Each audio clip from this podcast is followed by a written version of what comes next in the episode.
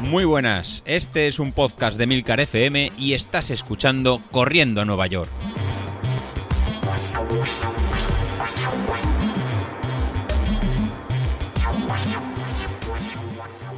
Hola a todos, muy buenos días y bienvenidos de nuevo al podcast de los viernes, vuestro episodio favorito de la semana. Y más esta semana que se ha hecho durilla, ya empiezan a notarse los nervios precarrera, ¿eh? Tenemos por delante un par de semanas entretenidas entre la Maratón de Barcelona, algunas otras carreras que habéis comentado por ahí repartidas por la geografía y bueno, nuestra 10K muerte en donde solo puede quedar uno. Ahora lo importante es empezar a pensar excusas para no mejorar nuestro mejor tiempo. Lo más fácil siempre es echarle la culpa a alguien o a algo, que si el tiempo porque ha llovido, que si ha hecho demasiado calor, que si ha hecho demasiado frío y no estoy acostumbrado, a la ropa, a las zapatillas, etcétera, ya sabes. Pero bueno, hablando de zapatillas, estoy flipando con el análisis de las zapatillas que ha hecho Bilito. Que si esta desliza un poco más, que si a partir de 4.10, ya os dije que esto nos iba a pasar, que cuando entrara él en los podcasts íbamos a escuchar tonterías de estas de que de 4 voy más cómodo que por encima y cosas así. Pero bueno, que si cubre no sé qué zona del pie que tiene un poco floja, vamos, es que para flipar, yo no solo no sé qué zonas del pie tengo más flojas que sino que para mí los músculos se llaman pie, rodilla, muslo, como mucho la parte de abajo de la rodilla es para mí todo gemelo, toda esa parte. Ya sé que hay chorropotocientos músculos y distintas partes que te pueden lesionar ahí. De hecho, una vez se me inflamó el periósteo y solo el nombre ya me daba mucha risa. Pero vamos, para mí todo es así de general. El caso es que seguramente yo compraré unas nuevas zapatillas para el Black Friday. Suelo hacer todos los años más o menos lo mismo. Mis zapatillas actualmente no están para renovar, aunque el entrenamiento de esta 10K y de la maratón de febrero lo voy a hacer casi exclusivamente con las Pegasus. Así que, bueno, me imagino que al final pues llegarán ya rozando el límite de lo aceptable, ¿no? Las Bomero las he dejado para el gimnasio, ya sabéis que yo solo tengo dos pares. Cuando hago cinta en el gimnasio, pues sí, lo hago con la Bomero, pero el resto de entrenamientos en la calle siempre con las Pegasus. Y en este momento lo, lo he estado mirando y me dice Training Peaks que llevan 542 kilómetros, o sea, bien, yo creo que si empiezo ahora a preparar maratón, ahora cuando pase la 10K, pues voy a llegar ahí, ahí de kilómetros. Eh, pero bueno, según Street me dice que lleva 484, que esto es bastante curioso, y 464 según Strava. Así que bueno, como se llevan un carajal entre ellas, no entiendo muy bien por qué, yo he hecho la media entre las tres y considero que tienen unos 596,666 periodo kilómetros. Vaya tela el carajal que llevan las aplicaciones. Al final eh, se sube todo sincronizado, no tengo ni idea eh, porque esta variabilidad entre unas y otras. Pero bueno, el caso es que Bilito eh, también analiza los geles, que si la ropa que va a llevar, que si calcetines de deditos, que si calzoncillos de cuello vuelto porque si no le roza no sé qué y se tiene que poner cremita. Pero macho, ¿cómo no te vas a gastar casi 200 pavos al mes en running? Si es que eres un sibarita. Yo, yo corro con un pantalón corto todo el año, ya sabéis. Aquí esta mañana, por ejemplo, hacía 2 grados cuando he salido y es verdad que, joder, cuando sales por el portal hace un frío importante, ¿no? Un frío del carajo. Pero luego se pasa los dos minutos.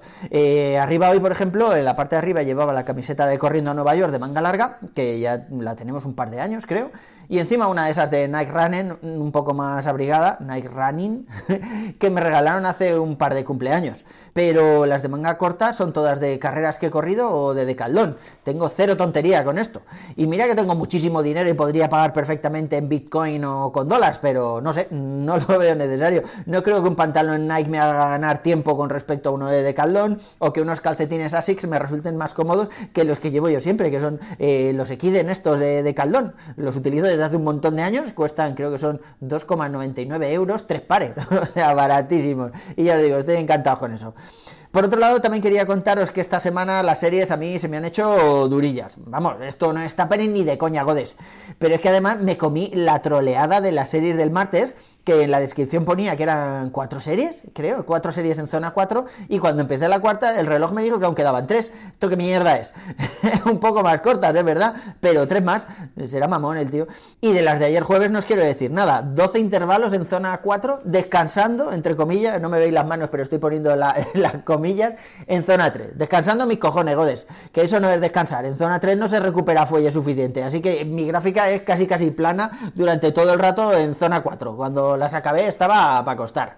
Pero, oye, joder, esto no se supone que era el taperín, macho. Y el taperín no se, no, no se supone que implica rodar para no perder forma, pero a ritmos más tranquilos y menos kilómetros. Tengo que llegar entero a la 10K y en este momento Street me dice que mi índice de entrenamiento, o como se llame la movida esa, es de menos 6. Se supone, he estado mirando la información que da Street sobre esto, que para una carrera tienes que llegar por encima de 5 para estar descansado. No sé, espero que la semana que viene sea muy tranquila, porque si no vamos a llegar fundidos a la carrera. Macho, es que el Mister hace cualquier cosa con tal de ganarle a Bilito. Que tío, aunque nos arrastre a todos a un abismo de un entrenamiento sin descanso para llegar fundidos a la carrera, es lo que quiere ganar. Bueno, en el gimnasio por mi parte también tenía que empezar la fase de fuerza, que os lo conté el otro día, eh, ya que bueno, como tenemos la carrera en unos pocos días, Álvaro, mi entrenador, ha decidido que lo dejemos para más adelante, para después de la carrera. Así que de momento sigo haciendo lo que estaba haciendo. Implica un poco menos de peso, ya sabéis, pero más repeticiones. El caso es que tampoco se para. Pero vamos, que en el gimnasio sí que es taperín, taperín, de verdad. A ver si puedo pesarme estos días y os cuento, aunque la última me dio un poco de bajona ver que no había adelgazado. Sí que es verdad que ahora estoy comiendo menos, estoy pasando más hambre que el que se perdió en la isla y algo se tiene que notar, joder. Bueno, y, mis compañeros también han comentado estos días que tenemos ahí en ciernes una nueva colaboradora para el podcast que no acaba de aterrizar, una tal Laura, creo que ha dicho, o Reto 21K. No sé, también está por ahí por el grupo de Telegram. Me consta que está buscando ahí su hueco y tratando de encontrar el tema del que hablar.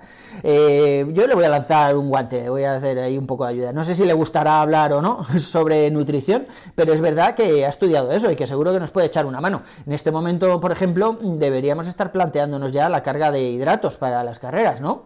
Y los compañeros que corren la maratón de Barcelona en breve, pues mucho más que nosotros. Sin embargo, ese tema no se toca nada. O sea, mister, el Mister no nos da eh, consejos sobre nutrición Mm, ¿Cómo, ¿Cómo, lo ves, Laura? ¿Crees que podría ser interesante o qué?